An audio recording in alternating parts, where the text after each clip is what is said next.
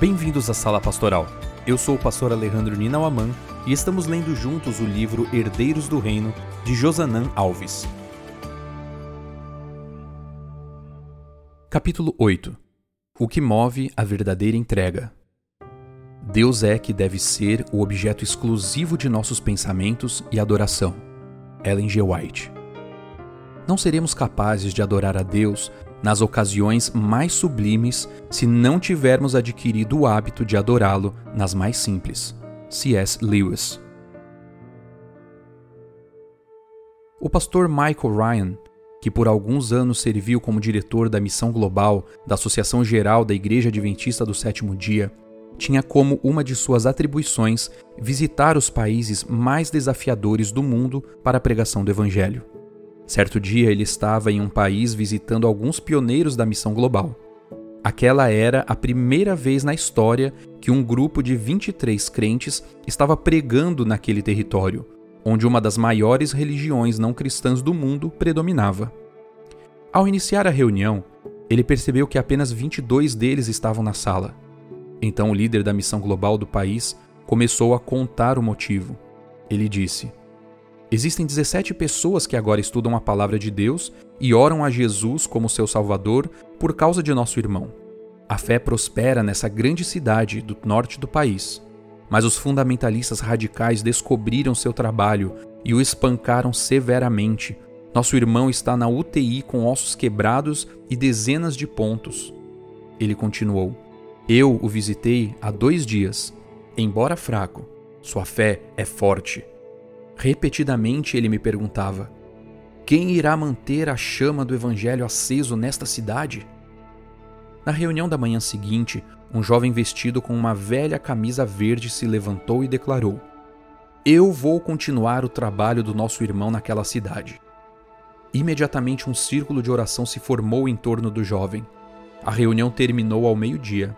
Despedidas encheram o ar, e então Pastor Ryan viu o jovem com a velha camisa verde desbotada parado à sombra de uma pequena árvore. Ele estava prendendo uma caixa esfarrapada de papelão à sua bicicleta velha e gasta. O pastor se aproximou e disse: Suponho que você vai voltar para pegar suas coisas antes de ir para o norte. Não, respondeu ele alegremente. Isso é tudo que possuo. Em seguida, o pastor Ryan disse: saiba que estarei orando por sua segurança e sucesso. Ouvindo isso, com gentileza, o jovem respondeu com essas palavras inesquecíveis: Pastor, devo sempre ter em mente que o Senhor não me pediu para ter sucesso. Ele me pediu para ser fiel. Ali estava um jovem, com uma velha camisa desbotada e com uma Bíblia bem marcada se dirigindo para um lugar que mais se parecia com uma cova de leões. Ele estava a segundos de partir com sua velha e gasta bicicleta por muitos quilômetros, com sapatos que tinham buracos em dois dedos, para levar o nome do precioso Senhor Jesus.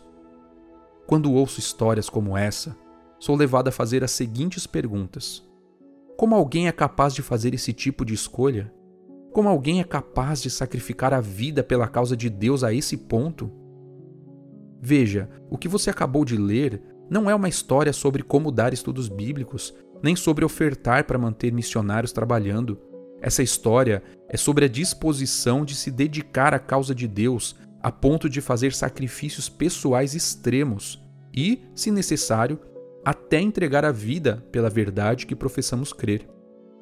Eu acredito que é esse tipo de entrega e fidelidade que nos aguarda nos últimos dias da Terra. Por isso, as perguntas acima são tão importantes. O livro de Daniel nos ajuda a encontrar as respostas. Afinal, ele e seus amigos, várias vezes ao longo do livro, arriscaram a vida pela fidelidade e compromisso com a verdade.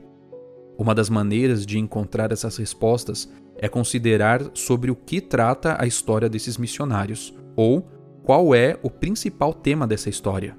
O que você responderia? Pense um pouco. Alguns podem dizer, pastor, essa história tem como tema principal o envolvimento missionário, ou a entrega completa pela causa, ou ainda a disposição de sofrer pela proclamação da verdade. Nenhuma dessas respostas está errada. Essas histórias têm todos esses aspectos, mas o ponto principal de todos esses temas pode ser resumido na palavra adoração. Veja, não é possível ter envolvimento missionário, entrega completa à causa de Deus ou disposição de se sacrificar por ela sem a compreensão do que significa adoração. Esse é o principal tema do livro de Daniel e, na verdade, de toda a Bíblia. Não pense que a decisão de Daniel e seus amigos de não se contaminarem com a comida oferecida por Nabucodonosor envolvia apenas aspectos ligados a orientações de saúde. As orientações de saúde são um dos pontos da adoração. Quando os amigos de Daniel se recusaram a adorar a imagem no campo de Dura, eles estavam adorando. Quando Daniel recebeu um decreto determinando que durante 30 dias ele não deveria orar ao seu Deus, decidiu arriscar a vida em nome da adoração. A compreensão do que significa adorar e da maneira bíblica de fazer isso é o ponto mais importante para vivermos a fidelidade à altura desses missionários da história mencionada e de Daniel e seus amigos. Permita-me esclarecer isso com duas histórias da Bíblia. Uma mulher chamada Ana percebeu que não conseguia engravidar. Na cultura em que ela vivia, ter um filho era sinal de prosperidade e das bênçãos de Deus. Para piorar sua situação, seu esposo tinha outra mulher chamada Penina, e esta tinha filhos. A Bíblia diz que Penina a provocava excessivamente para a irritar pelo fato de Ana não ter filhos. Esse termo excessivamente não é comum na Bíblia. Isso nos faz concluir que a palavra foi cuidadosamente escolhida para nos dar a ideia exata do sofrimento de Ana. Esse sofrimento levava Ana a chorar e a não comer nada. Assim, o desejo de ter um filho tornou-se o principal motivo de suas orações e súplicas. Sua vida passou a girar em torno desse sentimento e desejo. Ana obteve a promessa de que Deus concederia o desejo de seu coração. E algum tempo depois, ela engravidou e teve um filho a quem chamou de Samuel. Aquele menino era a realização do sonho dela, e mesmo assim, a Bíblia diz que quando o menino ainda era muito pequeno, ela foi à casa do Senhor, levou o seu pequeno filho ao sacerdote Eli e disse: Era por este menino que eu orava, e o Senhor Deus me concedeu o pedido que eu fiz. Por isso, também o entrego ao Senhor. Por todos os dias que viver, será dedicado ao Senhor. E ali eles adoraram o Senhor. 1 Samuel 1, versos 27 e 28. A pergunta a ser respondida é: como alguém é capaz de fazer esse tipo de entrega? Ana não estava ofertando um equipamento para o departamento infantil do templo. Ela estava entregando o próprio filho. E não era por uma semana, um mês ou um ano, e sim por todos os dias de sua vida.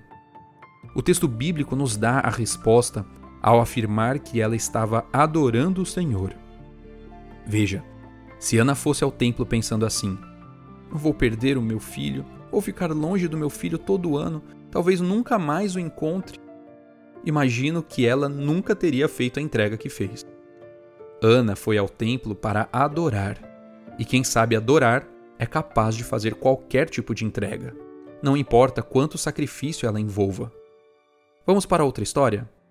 Um homem chamado Abraão havia passado a vida inteira esperando um filho prometido por Deus. Aos 99 anos, essa promessa ainda não havia se cumprido. Assim como Ana, Abraão desejava a chegada desse filho com todas as forças do seu ser. Pouco tempo depois, quando Abraão tinha 100 anos, o menino nasceu. Imagine a alegria da casa. Finalmente as promessas de Deus faziam sentido para Abraão.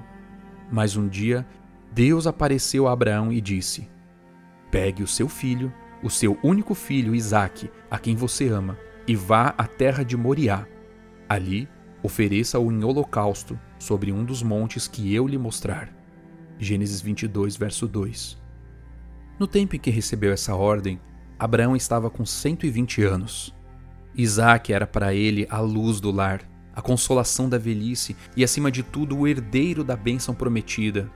A perda desse filho por desastre ou doença teria despedaçado o coração do afetuoso pai, curvando de dor sua cabeça grisalha. Entretanto, foi-lhe ordenado derramar o sangue daquele filho com sua própria mão. Pareceu-lhe uma terrível impossibilidade. Deus pediu que Abraão oferecesse o filho em holocausto, e ele sabia bem o que isso significava. Ele havia passado a maior parte de sua vida oferecendo holocaustos a Deus.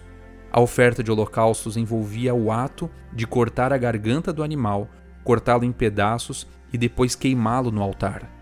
Era exatamente isso o que Deus estava pedindo que ele fizesse com seu filho.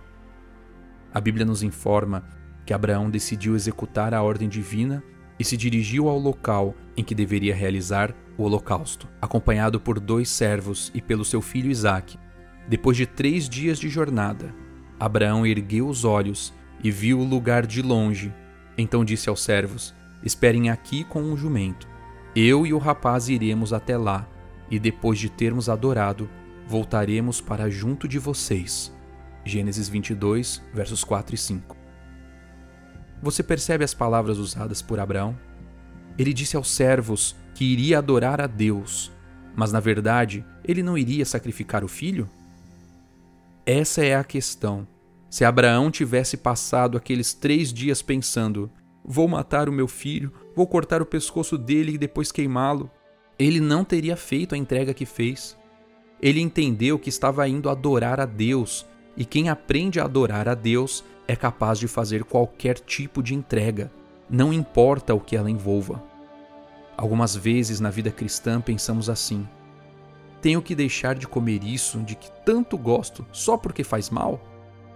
Mas quando entendemos a adoração, passamos a pensar assim: vou me alimentar da maneira que agrada a Deus, pois quero que o meu corpo esteja completamente disponível para adoração ao meu Deus. Em vez de pensar, só tenho a parte da noite livre e ainda tenho que sair para dar estudos bíblicos para as pessoas? Pensaremos assim: vou usar os meus dons o máximo possível para adorar ao meu Deus e ser usado por Ele na salvação de pessoas. Não iremos pensar: vou ter que entregar dinheiro à igreja? Mas sim, vou adorar a Deus com os recursos financeiros que Ele colocou em minhas mãos. O tema da adoração é importantíssimo na compreensão do livro de Daniel e na vivência cristã genuína. Por isso, continuaremos estudando esse tema nos próximos capítulos, para aprendermos na Bíblia a adorar como Daniel, Abraão e Ana. Neste momento, quero convidá-lo a abrir a Bíblia e ler uma belíssima oração de adoração feita por Ana, registrada em 1 Samuel 2, versos 1 a 10 faça das palavras dela o seu reconhecimento de que Deus é o único digno de adoração.